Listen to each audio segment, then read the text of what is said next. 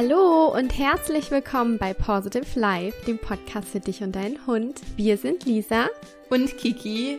Schön, dass du heute wieder zu einer neuen Folge eingeschaltet hast. Wir hoffen, dir geht es gut und du genießt die Sommerzeit in vollen Zügen und dass ähm, du und deinem Mensch-Hund-Team gut durch die unfassbar heißen Tage, durch die unfassbar heiße letzte Woche gekommen bist und ihr euch ein paar Abkühlungen gegönnt habt. Vielleicht wart ihr schwimmen oder Eis essen. Ähm, und vielleicht habt ihr auch in ein paar Podcast-Folgen reingehört, denn offensichtlich habt ihr sehr fleißig yeah. gehört jetzt in der Sommerzeit. Ähm, und zwar in unsere letzten beiden Folgen. Ähm, das war daran erkennst du, dass dein Hund entspannt alleine bleiben kann und die Einzelfolge von mir, wie du deine Mensch-Hund-Bindung durch Manifestieren verbessern kannst. Für das Feedback zu beiden Folgen möchten wir uns von Herzen gerne bei euch bedanken. Ähm, zu beiden Folgen sind sehr viele Nachrichten und E-Mails reingekommen mit Feedback und ihr Ihr habt erzählt, was ihr schon alles manifestiert habt, was ihr umsetzen konntet in eurer Mensch-Hund-Bindung und ähm, auch mit dem entspannten Alleine bleiben, wie sich halt einfach der Alltag schon verändert hat, ja. dadurch, dass ihr so ein paar kleine Kniffe so geändert habt und so. Also weiter immer gerne her mit eurem Feedback, mit euren Erfolgserlebnissen. Darüber freuen wir uns unfassbar.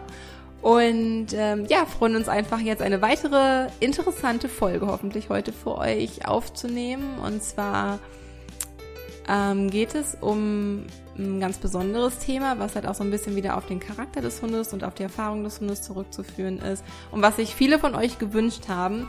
In dieser Folge geht es nämlich darum, das Zusammenleben mit sensiblen Hunden zu gestalten, beziehungsweise wie man Training und Alltag äh, so gestalten kann, dass es halt sensiblen Hunden einfach ähm, angenehmer gemacht wird oder wie wir unsere sensiblen Hunde einfach unterstützen können. Genau. Und sensible Hunde gibt es mittlerweile einige. Mhm. Ich weiß gar nicht, Lisi, ob man sagen kann, dass die Tendenz schon irgendwie eher steigend ist, weil auch einfach Menschen gefühlt äh, immer mehr sensibler mhm. werden. Weißt du, dass ich das auch bei Hunden irgendwie Ich glaube, dass wir ein größeres Bewusstsein dafür schaffen und das vielleicht früher gar nicht so in Worte fassen konnten.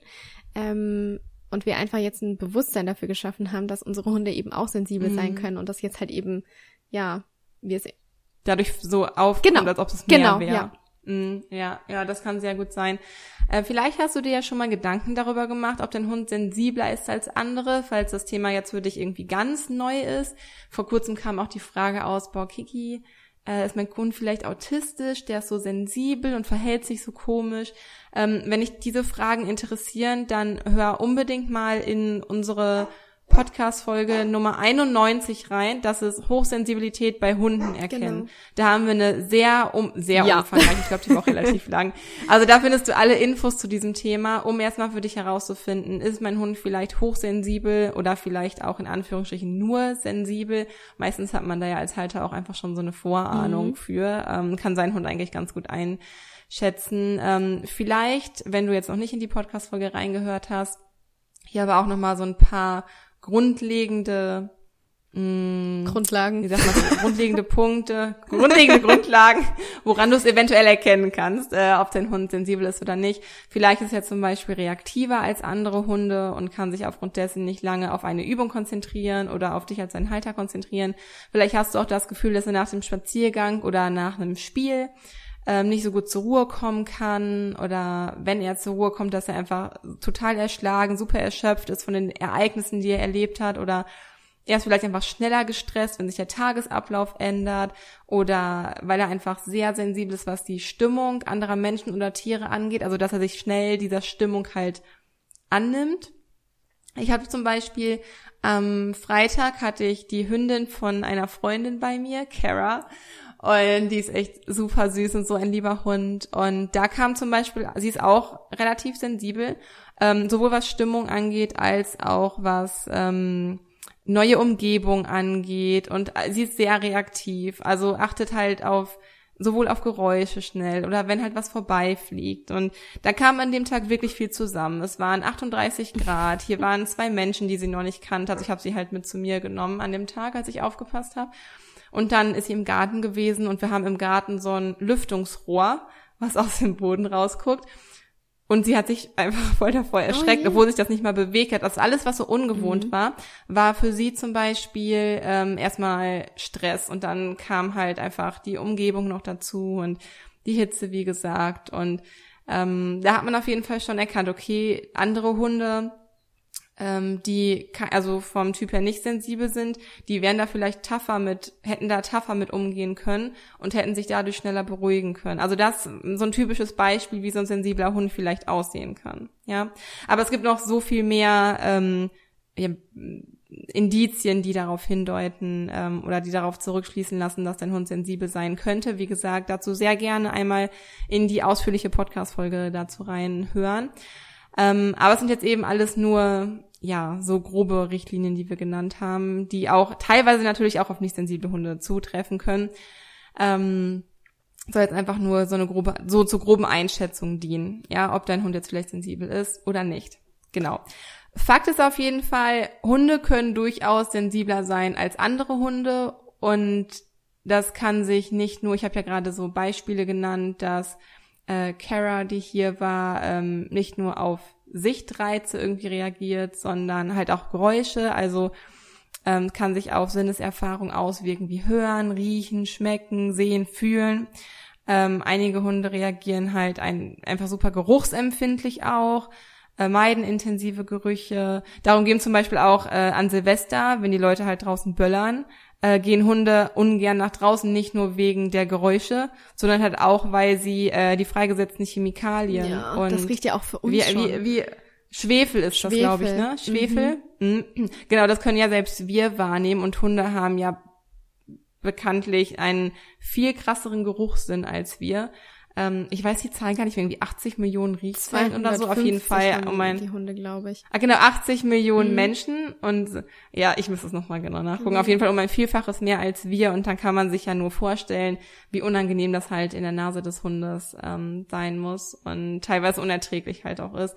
Andere Hunde sind vielleicht nicht so stark geruchsempfindlich, aber dafür berührungsempfindlich, was jetzt ähm, ja, dass sie halt nicht ja, dass sie generell in ihrer körperlichen Empfindung sehr sensibel reagieren oder sie mögen es halt einfach nicht so, vor allem von fremden Menschen angefasst zu werden, das sieht man ja auch häufig. Genau. Und ähm, ja, dann stellt sich halt einfach die Frage, wenn mein Hund jetzt sensibel ist, also wenn du jetzt gerade für dich entdeckt hast, okay, mein Hund ist vielleicht doch sensibler, als ich bisher dachte, eventuell, ähm, dann stellt sich ja die Frage, wie gehe ich mit einem sensiblen Hund um? So, wie muss ich ihn im Alltag ähm, berücksichtigen?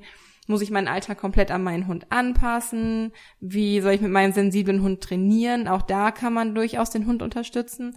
Und wie kann ich ihm helfen, auch mehr Entspannung im Alltag zu empfinden? Denn generell sind sensible Hunde auch eher gestresstere Hunde.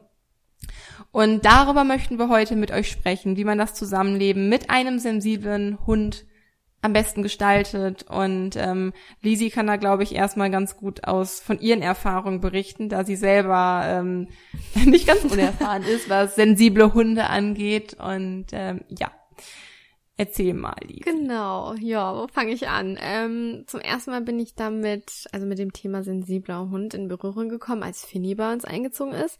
Und ich dachte auch früher, früher, dass Finny unser Sensibelchen so in der Familie ist, so neue Reize kennenlernen, das, was du eben gerade auch von Kara beschrieben hast.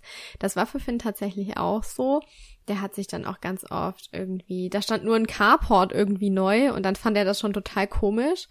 Und der war oft mit der Situation so ein bisschen überfordert und unsicher. Wir sind dann auch immer gemeinsam hingegangen und haben dann geguckt und es war doch alles okay, aber du hast einfach gemerkt, für andere Hunde ist das total selbstverständlich und für deinen Hund ist das irgendwie jetzt gerade eine ganz komische Situation. Und ich habe ihn so ein bisschen herausgefordert auch, als ich ihn in der Hundetrainerausbildung mit dabei hatte.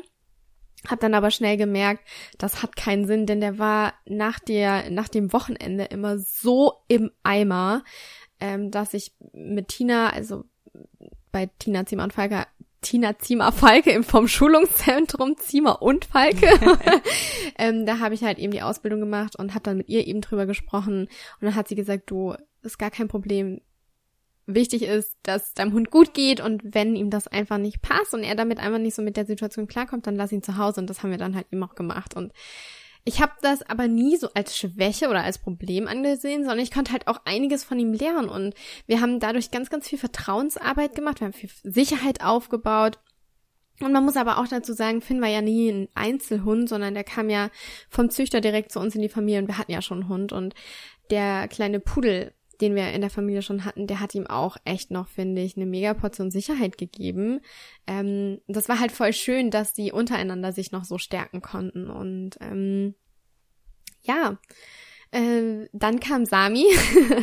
Sami war schon von Anfang an so der Clown und ähm, ich dachte, ja, das ist voll der souveräne Eisbär und so. Und das ist er auch schon. Aber ähm, er ist manchmal, beziehungsweise ich habe ihn nicht so sensibel eingeschätzt und mit der Zeit dann erfahren, als er sich auch immer mehr geöffnet hat, wie sensibel er doch einfach auch ist, wenn man so hinter die Fassade schaut. Und Woran machst du das fest? Mhm, ähm, bei Finny ist es zum Beispiel so, der kratzt sich ja ab und zu und nagt an sich rum. Dann sage ich, Finny, lass das.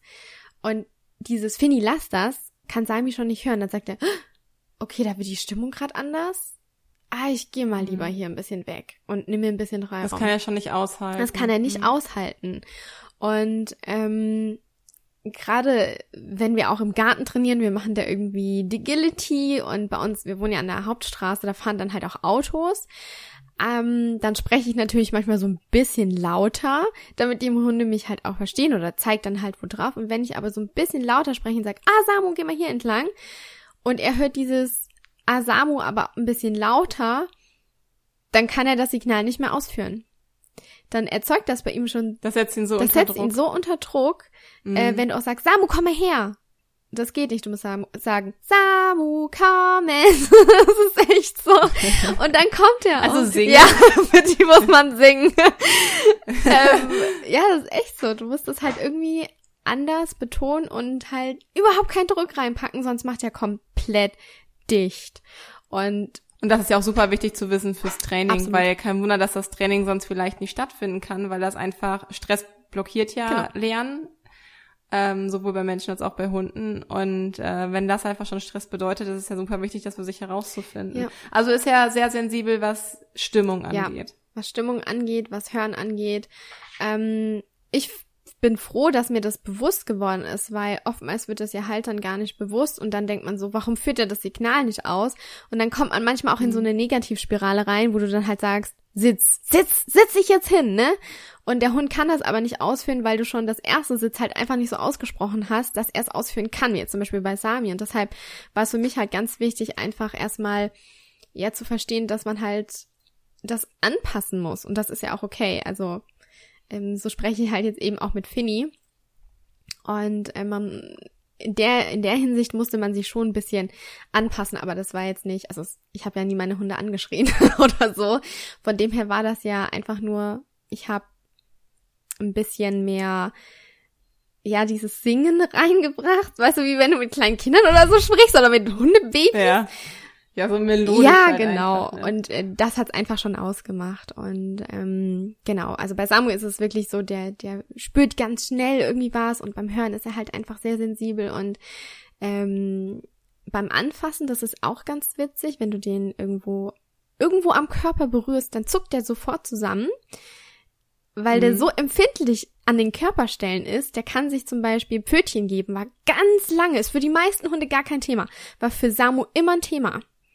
Pfötchen geben fand er ganz mhm. komisch, weil er seine Pfote in deine Hand legen musste und er das dann gespürt hat. Total irre. Ähm, was ihm. Also führt er das auch immer noch nicht gerne aus? Oder hat sich das, das geändert? Das hat sich geändert ähm, beim Pfötchen geben. Aber wenn du zum Beispiel die Pfötchen so anschauen möchtest und zum Beispiel die Haare dazwischendurch irgendwie rausschneiden willst, das sieht er das Pfötchen weg.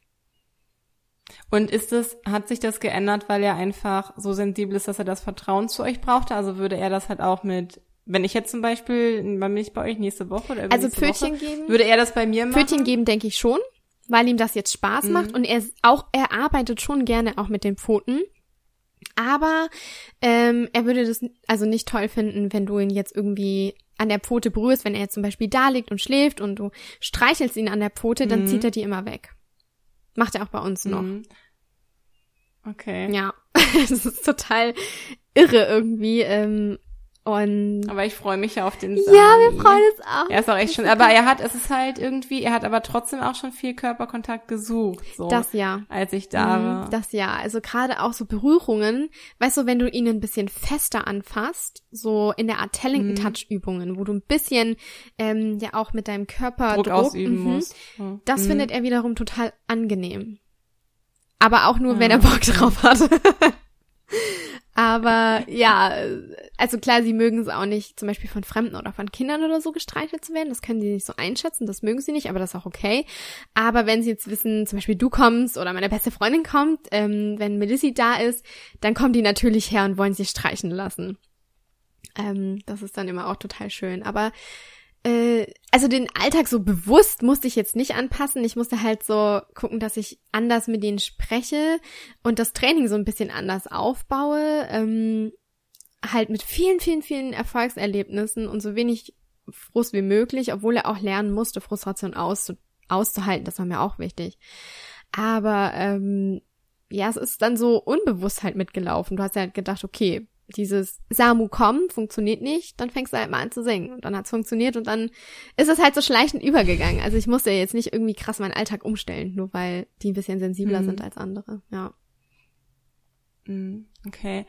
Ähm, damit wir halt aber jetzt so ein paar Punkte haben, die wir wirklich konkret umsetzen können, um, wenn wir jetzt einen sensiblen Hund haben, ihn zu unterstützen, ähm, haben wir uns äh, folgende Fragen gestellt, die so ein bisschen als Orientierung dienen mhm. können. So, an welchen Punkten kann ich überhaupt ansetzen? Und zwar ist das, wie kann ich erreichen, dass mein Hund entspannter wird? Weil Entspannung bei sensiblen Hunden einfach ein unfassbar wichtiges Thema darstellt. Ähm, womit kann ich meinem Hund helfen, damit er besser mit den ja aufregenden Situationen äh, klarkommt? Und was kann ich für mich selbst tun, damit ich gelassen mit dem Problem, um, Problem umgehe. Denn wie ihr wisst, ähm, ist halt die Stimmung des eigenen Halters und halt auch einfach am Beispiel von Kara mhm. oder Sami zu sehen, ähm, einfach ein ganz wichtiger Punkt und ein Knackpunkt halt auch einfach bei vielen Menschen und Teams. Und äh, diese drei Fragen könnt ihr euch jetzt einfach als Leitfaden nehmen und das auf eure Situation anpassen. Aber wir gehen jetzt einfach mal alle drei Fragen, also wie, womit und was, gehen wir einfach mit euch durch, damit ihr euch so ein bisschen, ja, so eine Vorstellung davon machen könnt, was wir damit genau meinen. Also starten wir mit wie. Wie kann ich erreichen, dass mein Hund entspannter wird? Ähm, Gerade was so Training und Alltag angeht, ist es halt gut, den Hund zu fordern, schon. Also man kann auch durchaus sensible Hunde fordern, mhm. die sollen ja nicht irgendwie verkümmern, die sollen natürlich trotzdem noch weiter denken und sich anstrengen und haben ja auch durchaus Spaß dabei. Ja, so ist es ja nicht. Aber halt da noch sensibler darauf achten, den Hund nicht zu überfordern. Und auch dem Hund das zu geben, was er braucht, nicht das, was wir wollen. Ich hatte zum Beispiel vor kurzem eine Kundin im Coaching, die auch zwei ganz wundervolle Hunde hatte. Und ähm, die eine Hündin war eine Australian Shepherd Hündin und die war super toll ausgelastet und wurde auch als Therapiebegleithund ausgebildet. Und ähm, die Kundin ist dann sehr schnell so in diesen in dieses Gedankenkarussell gekommen, oh mein Gott, jetzt mache ich halt mit dem einen Hund so viel und der andere, der bekommt halt einfach so weh, also der bekommt nicht wenig Auslastung, aber weniger. im Gegensatz dazu weniger, mhm, genau und hatte ein schlechtes Gewissen und hat den Hund zum Beispiel mit zum Hundeplatz genommen und ihn da ausgelastet. Und die Auslastung an sich tut dem Hund auf jeden Fall auch gut. Aber der Hund einfach, weil er so damit beschäftigt auch war, die Eindrücke aus seinem Alltag zu verarbeiten, ähm, war das schon anstrengend genug eigentlich für ihn und die ganzen Stimmungen auf dem Hundeplatz und der Stress mit anderen Hunden auf dem Hundeplatz und so weiter ähm, haben eigentlich gar nicht richtig zur Auslastung geführt, sondern sind tendenziell, also äh, die haben nicht zur Erschöpfung geführt, aber die stressen den Hund noch zusätzlich, sodass halt einfach ein vernünftiges Lernen auch oftmals dann gar nicht möglich sein kann. Das heißt, während ähm, gerade was Mehrhundehalter angeht, auch an mhm. dieser Stelle, das hat nichts unbedingt damit zu tun, dass man den anderen Hund vernachlässigt, weil der andere mehr Aufmerksamkeit im, oder mehr Training bekommt, sondern es ist viel wichtiger, dem Hund das oder für den Hund auch angenehmer und mehr wünscht sich der Hund letztendlich auch nicht, dem Hund das zu geben, was er an Auslastung halt auch braucht. So, wir tendieren dann auch öfters mal einfach dazu, dieses Gerechtigkeitsdenken zu entwickeln, mhm. dass wir einfach ein schlechtes Gefühl in uns selbst haben, weil wir denken, wir vernachlässigen den anderen ja, Hund. So. Aber da habe ich zum Beispiel auch den Tipp gegeben, verbring auf jeden Fall Zeit alleine mit dem Hund, also nicht mit beiden Hunden gleichzeitig, sondern nur du und der, ja, also du und der Hund alleine und das ist für den Hund viel mehr wert, als äh, Training zu machen. Der andere Hund hingegen hat einfach ultra Bock da drauf und dem tut das auch voll gut und das ist halt so deren Zweisamkeit. Aber da hat auch jeder Hund ganz individuell ähm, unterschiedliche Ansprüche oder Bedürfnisse. Und das ist wie zum Beispiel auch so ein Punkt, äh, wo wir den Switch bei uns im Kopf einfach stattfinden lassen können. Ähm, also unser Gedanken, unsere Gedanken dazu einfach shiften können. Ähm, und das hat einfach schon die Auswirkungen auf den Hund. Ja, dadurch, dass wir wirklich beide individuell auslasten. Ja. ja. Und das ist ganz wichtig, dass man da einfach von diesem schlechten Gewissen wegkommt, den Hund irgendwie zu wenig auszulasten, weil ja, das ist auch so eine Sache, die uns Social Media immer zeigt. Ich glaube, Lisi mhm. hatte es auch letztens mit einer Kundin ja. äh, sich darüber unterhalten, dass die Kundin sich unter Druck gesetzt gefühlt hat, weil sie auf Instagram einfach sieht, wie alle Leute ihre Hunde 24-7 bespaßen, so. Ähm, natürlich zeigt man auf Instagram ja auch nur das. Ne? Ist ja halt irgendwie klar, aber man sieht das halt, das trichtert sich so in unserem Unterbewusstsein ein, das heißt aber halt noch lange nicht, dass es halt, halt für jeden Hund gut ist. Also jeder Hund braucht da wirklich ganz individuell so sein Maß und das sollte man auch ähm, ja für sich und seinen Hund oder für sein Mensch-Hund-Team auch finden mhm. oder in diesem Fall für seinen Hund einfach das richtige Maß finden und die Balance zwischen Ruhe und Auslastung halt irgendwie nach und nach herausfinden. Ja, und es gibt einfach so viele Arten, den Hund auszulasten. Ähm, das muss nicht unbedingt sein, ähm, dass es halt irgendwie nur Training auf dem Hundeplatz ist. Wie gesagt, einige Hunde, für einige Hunde ist es vielleicht mehr Kopfarbeit, für die anderen mehr körperliche Arbeit. Auch Sozialkontakte gehören dazu oder Balancearbeit. Da haben wir auch mal schon ein bisschen länger her eine Podcast-Folge zu aufgenommen. Das war Nummer 36. Schon ein bisschen her, ja. Wie viel Auslastung, ja. Aber das fand ich irgendwie, das war auch eine coole ja, Folge. Ähm, weil man erstmal da so drauf kommt, was gehört eigentlich alles zur Auslastung. Ja, genau. Ähm, genau, also wie viel Auslastung braucht mein Hund, heißt die Folge. So findest du die Balance. Mhm. Ähm, da können wir auf jeden Fall empfehlen, dass du da mal reinhörst.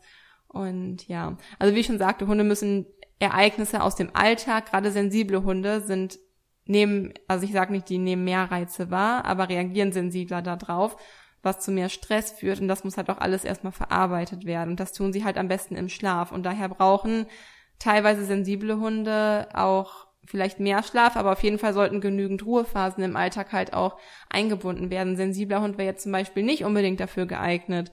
Ähm, also ein sensibler Hund, der sehr sensibel ist.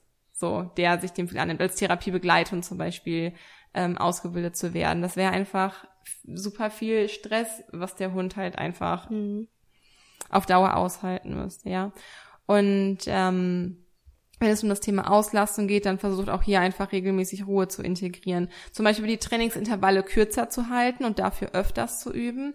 Ähm, die können, die Trainingsintervalle können auch kurz und trotzdem wenig gehalten werden, je nachdem, was halt irgendwie genau. passt. Ähm, und dem Hund auch die Zeit geben, sich an neue Dinge zu gewöhnen oder dass man halt ähm, nicht so viele Dinge auf einmal verändert, sondern nach und nach. Mhm. So.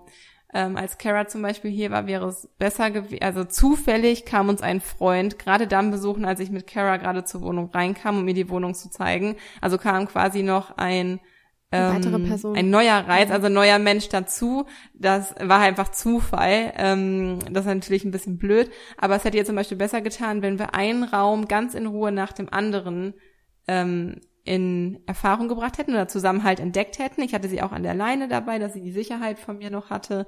Und wenn nicht noch ein Klingelgeräusch von der Haustür dazu kam, wenn nicht noch ein zweiter Mensch und also mein Mann war halt auch noch hier ähm, und äh, dann noch der Besuch mhm. dabei war und da nicht sofort draußen diese ähm, wie heißt es, diese Lüftung, ja. die aus dem Boden halt kam, so riesige Rohre und so, da hätten wir uns am besten mehr Ruhe gegönnt und dann ging das hier durcheinander, weil plötzlich die anderen Menschen irgendwie auch noch da waren.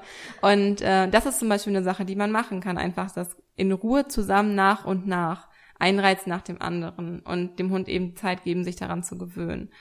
Und ähm, einfach neue Übungen und Situationen in dem Tempo des Hundes dadurch halt irgendwie umzusetzen, ja. Und da auch einfach nicht zu ehrgeizig äh, mit sich und dem Hund zu sein, weil ihr habt gemeinsam so viel Zeit, um zu trainieren und müsst einen neuen Trick und das neue Verhalten ja nicht unbedingt innerhalb in einer Woche lernen oder perfektionieren. Denn letztendlich sind gerade Tricks, die dienen ja der Auslastung des Hundes. Das Ziel ist ja gar nicht unbedingt, dass der Hund einen bestimmten Trick kann, so, es geht ja eigentlich mehr um die Auslastung der und Weg den Weg ist dahin. Das Ziel. Der Weg ist das Ziel, genau, sehr schön, easy.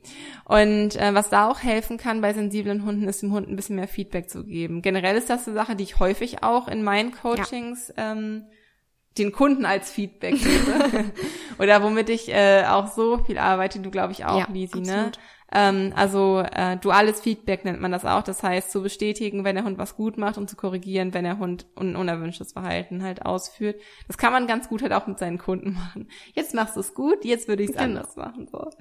Ähm, das hilft einfach unfassbar dabei zu lernen. Man merkt das in den Coaching, dass die Menschen, dass den Menschen das ganz genau hilft, dass sie immer wissen, in welcher Situation sie sich gerade befinden. Machen sie gerade was gut oder nicht so gut? Und genau das, oder könnte man es da anders lösen? Und wenn ja, wie? Und genau das Gleiche hilft unseren Hunden halt auch. Gerade unsichere, also beziehungsweise sensiblere Hunde haben auch eher Themen mit Unsicherheit. Mhm. Und du kannst einfach Sicherheit vermitteln, indem du mehr Feedback gibst, damit dein Hund ganz genau weiß, wie er sich zu verhalten hat. Und mit dualen Feedback kannst du das einfach super gut machen. Ja, du kannst zum Beispiel auch bestimmte Dinge ankündigen, bevor du sie umsetzt. Zum Beispiel, wenn wir dem Hund das Geschirr anziehen, dass wir dann anziehen sagen. Also, dass wir halt vorher so ein Wort dafür etablieren ähm, damit der Hund einfach weiß, was jetzt auf ihn zukommt. Ja. Und auch einfach Reize herausfiltern, die bei unserem Hund veranlassen, in Stress zu geraten und diese halt versuchen zu eliminieren und den Hund dann schrittweise an den Reiz zu gewöhnen, also eine Habituation an den Reiz herbeizuführen. Das ist zum Beispiel auch was das entspannte Alleinebleiben Training angeht, äh, was man da häufig macht, dass man erst die Schlüsselreize herausfindet. Was führt den Hund oder veranlasst den Hund dazu, sich halt irgendwie gestresst zu fühlen, wenn man was macht, zum Beispiel den Schlüssel in die Hand nehmen oder ähm, zur Türe gehen ja. oder solche Sachen. zur Tür gehen oder die Tür schließen oder halt irgendwie die Schuhe anziehen mhm. Jacke anziehen sowas in der Art. Und dass man da halt den Hund schon unterstützt indem man diese Reize umgeht oder zum Beispiel zeitlich anders taktet. Ähm, das kann auf jeden Fall schon einen großen Unterschied machen. Ja also so viel zum Thema äh, wie kann ich erreichen dass mein Hund entspannter wird schon mal. Genau damit wären wir auch bei womit womit kann ich meinem Hund helfen, damit er besser in aufregenden Situationen damit klarkommt. Und ähm, ich glaube, das ist äh, der meistgehörte Tipp von uns, einfach einen Ruheplatz zu mhm. schaffen, einen Kraftplatz zu schaffen. Und das hört sich so einfach an, aber das ist ganz essentiell für euer, für euer Zusammenleben. Das können wir auch Hundehaltern empfehlen, die keinen sensiblen Hund haben, einfach einen Ruheplatz oder ich nenne es gerne einen Kraftplatz. Das hört sich so schön an, dass man wirklich Kraft und Energie dort tanken kann. Ähm, so mhm. einen Platz zu schaffen. Dort kann sich dann der Hund bewusst alleine zurückziehen und Sicherheit finden. Oder ihr nutzt diesen Kraftplatz, um zum Beispiel gemeinsame Meditation oder andere Rituale ähm, durchzuführen, die euch gut tun. Zum Beispiel Tellington-Touch-Übungen oder solche Sachen. Klar, also Ruhe auf Signal Kannst du einmal noch kurz was sagen zu Tellington, zu Tellington Touch? Touch? Tellington Touch, das sind mhm. Übungen, die werden angewendet ähm, mit so ein bisschen, ja, da wird so ein bisschen Druck ausgeübt und die veranlassen ähm, zum Beispiel beim Hund, dass der Stress reduziert wird oder du kannst den Hund auch gezielt unterstützen. Das sind wie so Massagegriffe. Du kannst den Hund gezielt unterstützen, wenn er irgendwelche Schmerzen hat, um das irgendwie zu lindern. Also da gibt's tausende verschiedene Übungen. Also das geht so ein bisschen in Akupressur, kann man genau. sich vielleicht vergleichbar so ein bisschen genau. Ja. Ähm, und das sind das wollte ich nur einmal kurz ja. erläutern. Das, und das ist ja. echt eine ganz, ganz tolle Möglichkeit, gerade auch ähm, bei Hunden, die so ein bisschen äh, stressanfälliger sind. Ähm, genau. Ruhe auf Signal können wir empfehlen. Das ist ein ganz, ganz tolles Tool für jeden Hund. Gemeinsam erarbeitet ihr euch da einfach mit dem Hund die Ruhe, ähm, ihr stärkt die Bindung, ihr integriert die Ruhe im Alltag und das kann, ja, wie gesagt, einfach jeder Hund vertragen. Ähm, du könntest aber deinen Hund auch gerne mit Bachblüten oder Kräutern unterstützen. ich mache das ja immer sehr gerne. Äh, Bachblüten, die zum Beispiel für jeden Hund geeignet wären, das ist die Nummer 39. Das ist schon eine fertig angefertigte, gemischte Mischung. Ähm, die sind das die Rescue-Tropfen? Mhm, das sind die Rescue-Tropfen. Da sind ja. fünf verschiedene Bachblüten drin und ähm, die helfen eigentlich jedem Hund. Die kann man eigentlich immer verwenden und die bekommt ihr ganz einfach in der Apotheke. Nimmt die bitte ohne Alkohol. Ähm, die gibt's mittlerweile für Hunde oder eben die für Kinder. Das ist egal. Da besteht kein Unterschied, aber die könnt ihr zur Unterstützung auf jeden Fall nutzen. Äh, man kann die aber auch individuell und passend für den Hund zu zusammenstellen lassen. Ich beginne ja bald meine Ausbildung, das heißt, ich kann das auch bald machen. äh, richtig cool und das kann ich euch echt nur empfehlen. Das ist auch ganz gut. Ähm, die arbeiten sehr, sehr lange schon mit Bachblüten mit Finn und Sami zusammen und ähm, die haben den beiden schon immer gut getan. Ähm, ist der Hund zum Beispiel geräuschempfindlich? Denn Kiki hat ja vorhin gesagt, die Hunde können empfindlich oder sensibler reagieren bei allen ähm, Sinnesreizen. Und ist der Hund zum Beispiel geräuschempfindlich, dann könnt ihr mit einem Soft-Clicker arbeiten.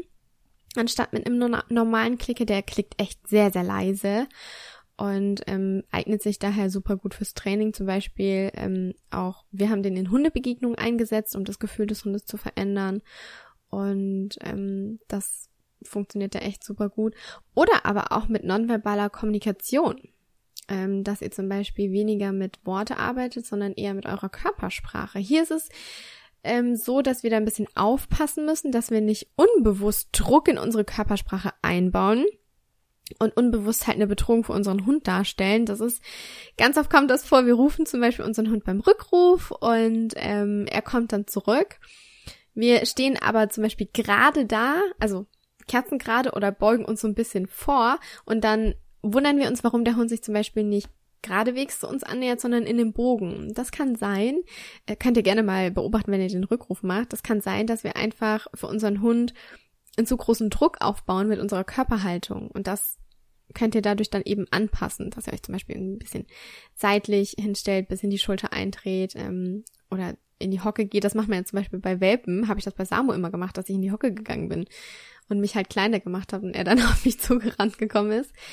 Ähm, genau, und ähm, dass ihr, wenn ihr einen Hund habt, der wirklich stark geräuschempfindlich ist, dass ihr dann an diesen Geräuschen auch arbeitet, den Hund an die Geräusche gewöhnt, sie bedeutungslos macht, ähm, damit es einfach, also da ist auch wieder Schlüsselreiz rausfinden und dann bedeutungslos machen. Ähm, das ist immer ganz gut. Dann ähm, gibt es natürlich Hunde, die geruchsempfindlich sind. Und hier können wir im Alltag auch ganz bewusst darauf Rücksicht nehmen, zum Beispiel, dass wir einen Duftbaum aus dem Auto entfernen.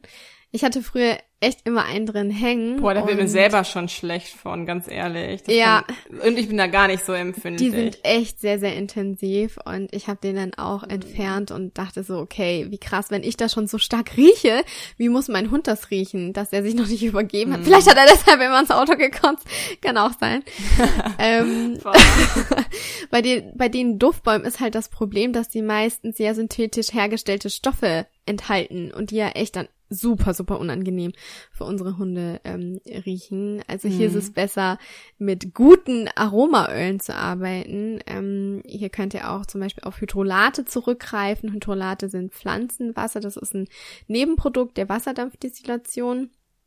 Und hier gibt es ätherische Öle, die, die ja zum Teil echt super intensiv riechen und durch diese Hydrolate, durch dieses Blütenwasser einfach abgeschwächt werden. Also wir haben zum Beispiel ja so ein Hydrolat ähm, mit Lavendel zu Hause, weil Lavendel riecht schon sehr intensiv. Und das möchte ich natürlich nicht über das Körbchen geben, sondern ich habe ein Hydrolat zu Hause, besprühe das Körbchen und deshalb riecht es viel, viel milder und für die Hundenase eben auch angenehm. Ähm, aber auch, ähm, ich kann es zum Beispiel auch überhaupt nicht riechen, zum Beispiel Sprühdeos. Mir kratzt das immer so im Hals und ich, ich finde das ganz, ganz schrecklich, wenn ich, wenn mein Freund zum Beispiel Sprühdeo benutzt und ich danach ins Badezimmer muss. Ähm, hier können wir zum Beispiel einfach ähm, einen Deo-Roller nutzen, weil der halt einfach, ja, nicht so stark für die Hundenase riecht. Aber ich finde das, wenn man sich da mal Gedanken drüber macht, die Hunde, die müssen ja eigentlich immer irgendwas riechen, oder? Es ist ja. Ja, schon, aber also ich finde, dann würde ich lieber so üben, dass mein Hund nicht mit ins Badezimmer ja. geht. Ich hätte jetzt ehrlich, also jetzt ganz persönlich, der einzige Grund, weshalb ich gerade irgendwie so einen Roller benutzen würde oder so einen Stein wäre aus Nachhaltigkeitsgründen, aber ich hätte keinen Bock, weil mein Hund geruchsempfindlich ist, kein Deo mehr irgendwie oder für Parfüm oder sowas zu ja. benutzen. Dann würde ich halt, glaube ich, eher wirklich so trainieren, dass der Hund nicht ins Badezimmer irgendwie kann. Also wenn der Hund da echt krass empfindlich ist und wirklich auch mit Übelkeit Probleme hat, okay. Aber äh, ich persönlich hätte jetzt jetzt nicht so viel Lust, mich im Alltag so dermaßen äh, einzuschränken. Ja. Nee, ich habe das angepasst. So. Äh, wir haben die Badezimmertüre immer offen. Finny darf da auch mit rein. Ähm, aber dadurch, dass ich selber nicht riechen konnte, habe ich das dann umgestellt. Aber das könntet ihr in ja. Erwägung ziehen, wenn das für euch eine Möglichkeit wäre. Dann gibt es auch noch eben empfindungssensible Hunde, die mögen vielleicht nicht über Pflastersteine laufen, über einen Steinboden oder möchten es halt sich auch nicht so dorthin legen und lieber sitzen bleiben. Und hier könnt ihr euren Hund auch unterstützen. Ähm, ihr könnt eine Decke mitnehmen. Ich habe auch immer so eine Mini-Decke mit dabei. Dann riecht es auch nach zu Hause, ist gewohnt, ist ein gewohnter Reiz. Den nehmen wir dann mit und dann kann der Hund sich da drauflegen und ähm, entspannen. Den könnt ihr, die könnt ihr zu Hause eben positiv auftrainieren. Wenn ihr euch jetzt irgendwo hinsetzt Genau. und wartet. Genau. Okay. Ähm, ich habe das zum Beispiel auch, wenn wir irgendwie wandern gehen und wir setzen uns danach auch in einen Kaffee, dann habe ich immer irgendwie so eine so eine Mini-Decke dabei und lasse dann Fini da drauf liegen. Ähm, er legt sich dann tatsächlich auch immer auf die Decke und nicht irgendwo neben dran. Ähm, ja, in manchen Städten gibt es Barfußparks für Hunde. Also hier könnt ihr das auch mal gezielt üben.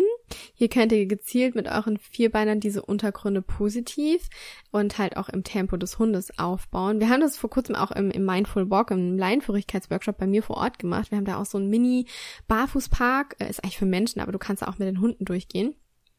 Und hier konnten dann die Hunde über Sand laufen, über Fliesen, über Tannenzapfen. Und du hast echt gemerkt, dass dem einen oder anderen das schwierig gefallen ist, dort auch Sitz oder Platz zu machen, weil die das ganz komisch fanden. Sie haben es dann aber auch alle in ihrem eigenen Tempo ausführen können. Das war total schön, auch dann die Erfolge danach zu sehen. Und ja, so könnt ihr einfach ganz ähm, gezielt irgendwie sowas trainieren, dass euer Hund das lernt und dann vielleicht auch über eine Gittertreppe oder so läuft. Ähm, dass er dann, wenn er es doch mal sein sollte, weil wir sind auch des Öfteren irgendwie mit dem Hund unterwegs und wir haben mal keine Decke oder so mit dabei, dass er trotzdem gelernt hat, okay, ich kann mich da hinlegen und entspannen, der Boden tut mir nichts. Ja. Hm. Ja. Und dann geht es natürlich auch darum, was kann ich für mich selbst tun, damit ich gelassen mit dem Problem umgehe und mir die Stimmungsübertragung zunutze mache. Was eins meiner Lieblingsthemen ist und auch Lisis Lieblingsthemen ist. Und ähm, weil man dadurch einfach sehr viel, einen sehr großen Unterschied erreichen kann. Ähm, und der erste Schritt, um das sich zunutze zu, die Stimmungsübertragung zunutze zu machen und seinen Hund dahingehend zu unterstützen, ist halt erstmal überhaupt auch anzuerkennen, dass man einen sensiblen Hund zu Hause hat und dass das ähm, gar nicht, also sich gar nicht so für sich als Schwäche zu bewerten, mhm. sondern auch bewusst zu werden, dass das durchaus vielleicht auch viele, viele positive Seiten hat, wie zum Beispiel, dass wir langsamer, aber dafür effektiver und nachhaltiger trainieren müssen oder ähm, damit unser Hund halt bestimmt, also damit unser bestimmt, äh, Hund bestimmte Signale auch ausführen kann. So. Ähm, wir können einfach uns dadurch auch aktiv mehr mit der Stimmungsübertragung auseinandersetzen und sie uns zunutze machen, weil Hunde, die sensibler auf unsere Stimmung reagieren, die können wir halt einfach mega intensiv dadurch halt auch positiv unterstützen, wenn wir unsere Stimmung unter Kontrolle haben. Das heißt, wir können das halt maßgeblich beeinflussen, wie es unserem Hund geht. Also natürlich ist das eine Sache, die man bei allen Hunden machen kann und auch bei allen Hunden machen sollte, äh, an seiner eigenen Stimmung halt zu arbeiten. Aber bei sensiblen Hunden hat man in der Regel da nochmal mehr Einfluss drauf. Und ähm, ja, bevor wir einfach ins Training gehen und anfangen zu üben, dass wir uns selbst in ein positives Gefühl begeben. Das bedeutet, dass wir jedes Training positiv beginnen und auch mhm. jedes Training wieder positiv beenden. Das gilt natürlich ähm, für jedes Mensch-Hund-Team und für jedes Training und nicht nur für sensible Hunde. Also das nochmal generell so als Tipp äh, nebenbei.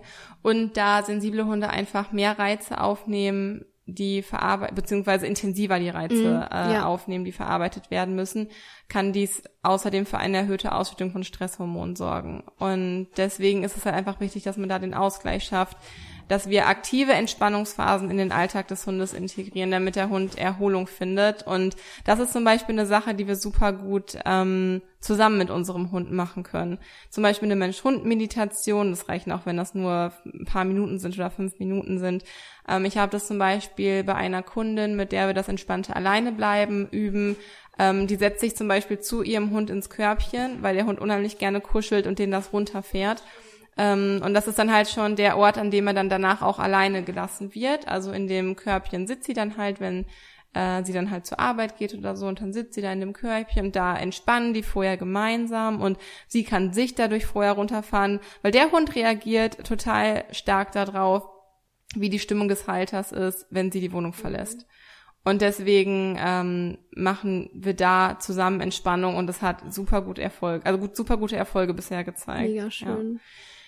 Außerdem könnt ihr euch auch einfach Rituale aneignen, die dem Hund halt Sicherheit geben ähm, und die euch auch Sicherheit geben, weil wenn ihr auch da einmal wisst, okay, es funktioniert, dann seid ihr direkt in einer guten Stimmung, was sich wiederum auf den Hund Mhm. überträgt. Lass dich außerdem nicht von anderen Hundehaltern oder anderen Mensch-Hund-Teams unter Druck setzen, ähm, nur weil bei denen vielleicht die Laienführigkeit oder der sichere Rückruf ähm, innerhalb von, ich weiß nicht, sechs Wochen geklappt hat und bei euch das irgendwie noch nicht der Fall ist, heißt das nicht, dass ihr schlechter seid oder dass ihr irgendwie weniger wert seid oder dass es bei euch niemals klappen wird oder so, weil das erzeugt so viel Druck in einem selbst, das nimmt den ganzen Spaß am Training, das wäre so schade, weil Training so Spaß machen kann, zu so viel Erfolgen führt und so wichtig auch für die Mensch-Hund-Bindung ist, dass es schade wäre, würde man sich das dadurch mhm. kaputt machen. Also wenn du da so ein bisschen an dir arbeitest, das irgendwie hinbekommst, den Leistungsdruck da rauszunehmen und halt einfach für sich, dem Hund ist es einfach scheißegal. Der Hund hat diesen Leistungsdruck halt nicht. Der Hund ist einfach nur daran interessiert, mit seinem Menschen zu arbeiten. Und ich finde, wenn man sich das immer so ein bisschen vor Augen führt, hilft einem das mit der eigenen Stimmung so ein bisschen bewusster zu sein und da schon so ein bisschen mehr den Shift ins Positive zu machen und sich nicht so stark vom Negativen runterziehen zu lassen. Und ja, also jeder darf und jeder soll auch in seinem eigenen Tempo lernen. Andernfalls kommt man ja gar nicht nachhaltig und erfolgreich zum Ziel, würde man nicht, nicht in seinem eigenen Tempo machen.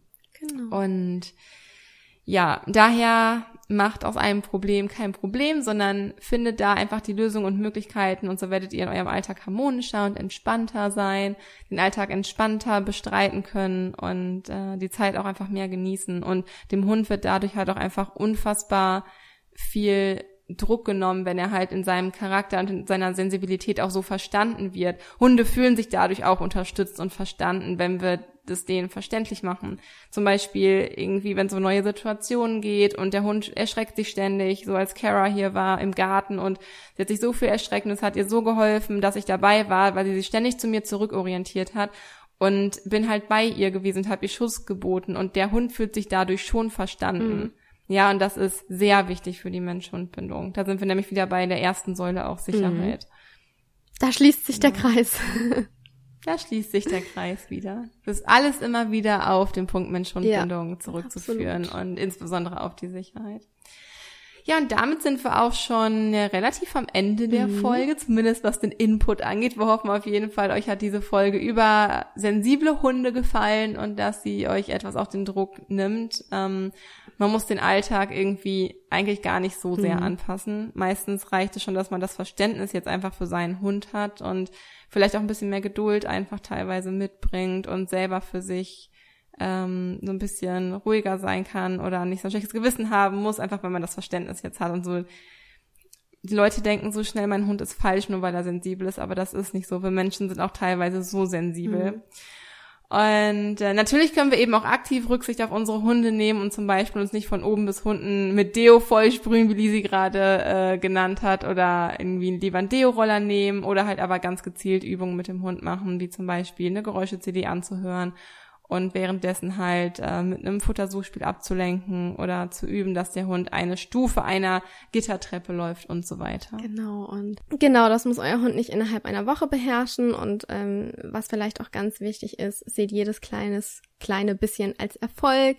Wenn er zum Beispiel die Nase Richtung Gittertre Gittertreppe streckt, ist es ein Erfolg. Wenn er die Körperausrichtung ähm, zur Gittertreppe streckt, dann ist es ein Erfolg ähm, und so weiter und so fort.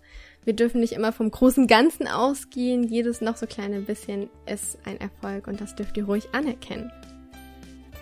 Hm.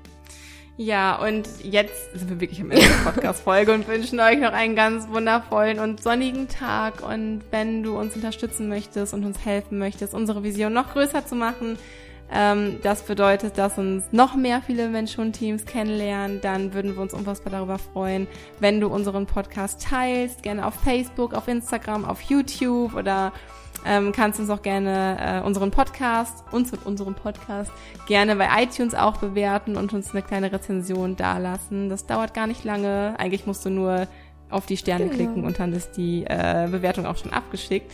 Ähm, und damit hilfst du uns einfach total und ähm, andere Mentorenteams eben auch, die von uns erfahren und denen wir mit unserer Philosophie weiterhelfen können.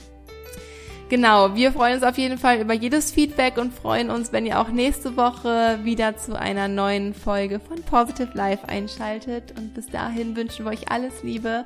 Stay positive, deine Kiki. Und deine Lisa.